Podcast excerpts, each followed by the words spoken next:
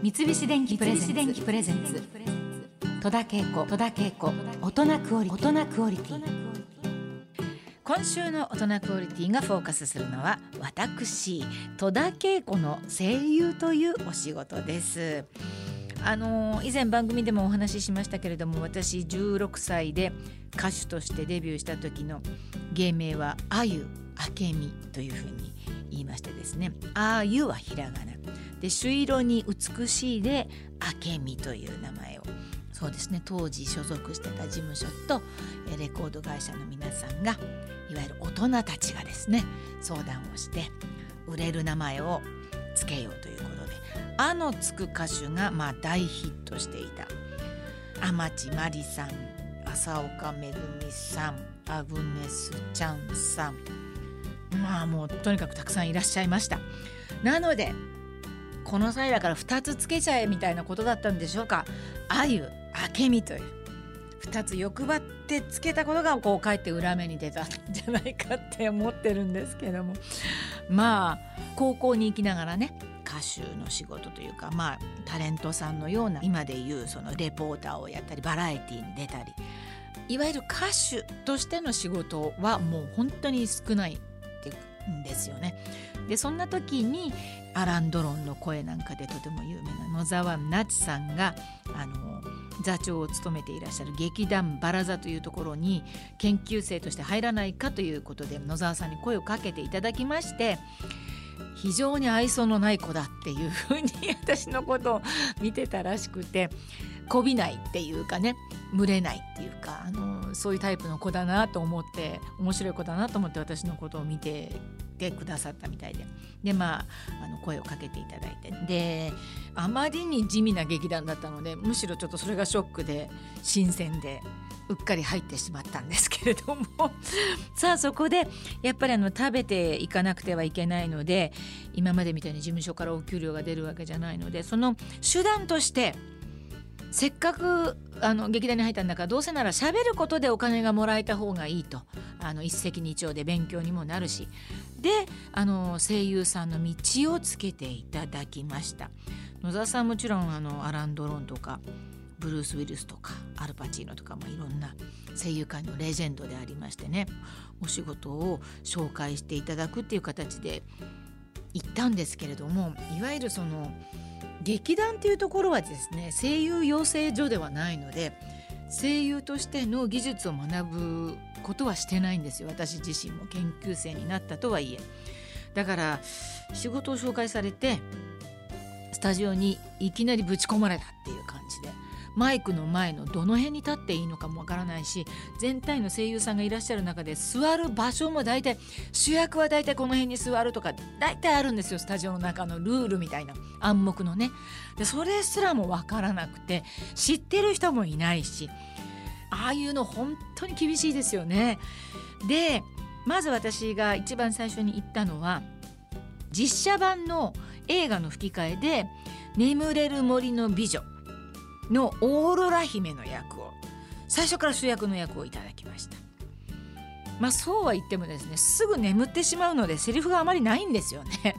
この仕事はねすごい楽しかったの。外国映画の綺麗なあな女優さんの声を吹き替える。そしてヘッドホンからは原音の彼女の声も聞こえてくるで映写も自分で見て合わせられるっていうかとても助けになる材料がいっぱいあったんですね。でところがその次にアニメ作品のデビュー作となっているのはあのよくあのガンダムだって言われるんですけどその一つ前に「無敵工人大胆3」というレギュラーものの中のその中の1話ゲスト出演をしたんですね。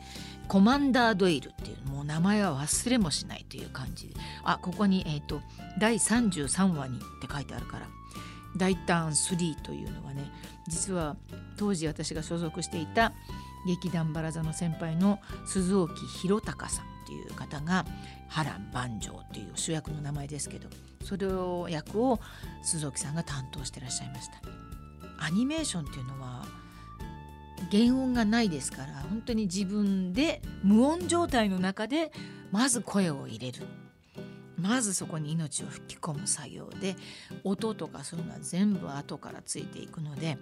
でましてその人工的な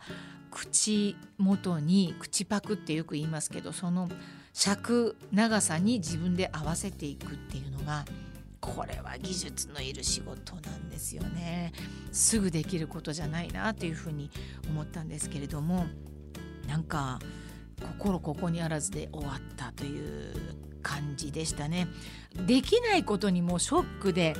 恥ずかしいやら何やらでも舞い上がってしまってでその大胆3のコマンダードイルっていうのはあのすごいかっこいい中性的な女性でかっこいい感じで出てくるんですけど途中でこう岩男みたいななんか変なものに変身するんですよ。で変身の声アドリブって書いてあったんですよ確か。変身もしたことないしどんな声を出したらいいんだろうって本当に困ってしまってその時あの一緒にいた白石冬美さん茶子さん、え星ヒューマのお姉さんあきこの声です。え茶子さんがですね陣痛の要領よって教えてくれたんですなるほど。でも陣痛も経験してないしなっていうところで。でもまあそういうシーンは何かテレビとか映画とかそういうので誰かが演じてるのも見たことあるしすごいヒントを得ました。なんかうなるんだなということでとにかくあのアニメーションの面白さは架空のことを演じるっていうのはね私空飛んだこともないしだけどこう飛んでる。みたいなことをイメージするそういうことをイマジネーションっていうかねもうほんと想像して声を出すことが面白いんですよね。だからその返信するっていうのも今だったら喜んでどんな返信でもやりたいわって思うけれども当時は本当に恥ずかしいっていうかどうしていいのかわからなくて声優って大変だなというふうに思いましたそしてこの番組のこの「大胆3」の次に始まったアニメも、えー、同じく実は名古屋テレビ制作だったんですね。ロボットアニメに革命を起こしたと言われその後も数多くのシリーズが作られ今なお多くのファンに愛されているガンダム、えー、その作品の中で私は、えー、マチルダ・アジャンマチルダ注意の、えー、役を担当いたしました。えー、未だにマチルダのファンでしたというふうに言ってくださる方がたくさんいらっしゃって芸能界の中でもあの、まあ、私の声の仕事について何々派何々派何々派みたいなことがあってもう僕はもうマチルダですと。か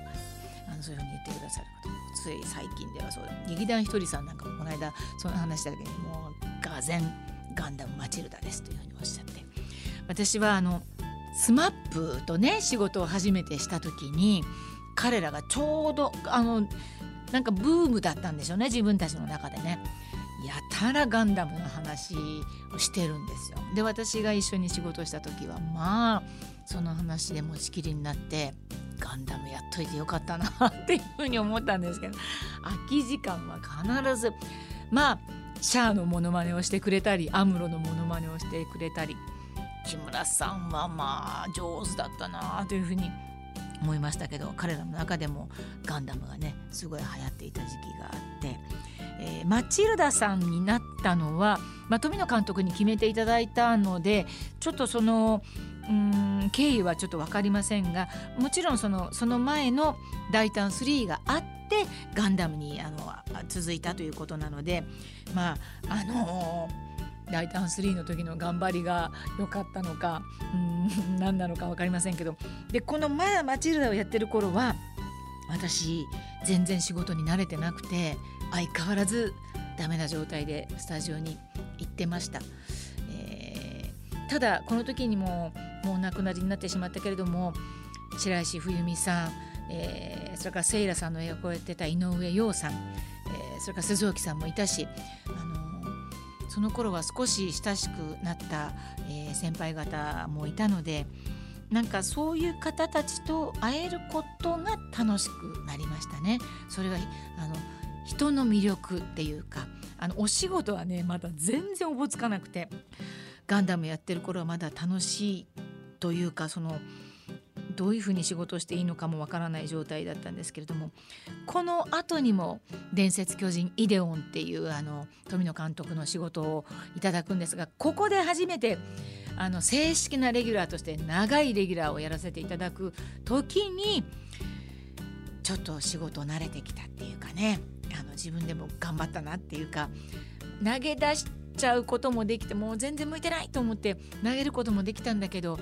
あのその人たちに会うのが楽しくて嬉しくてあの仕事を続けられたっていうこともあるんですよね。まあなんといってもシャアの池田さんと結婚したっていうことが私にとってはちょっと大きなことではありましたが。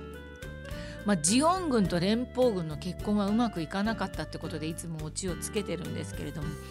本当にあの思い出いっぱいのあのなんかこう声優の仕事を始めた頃の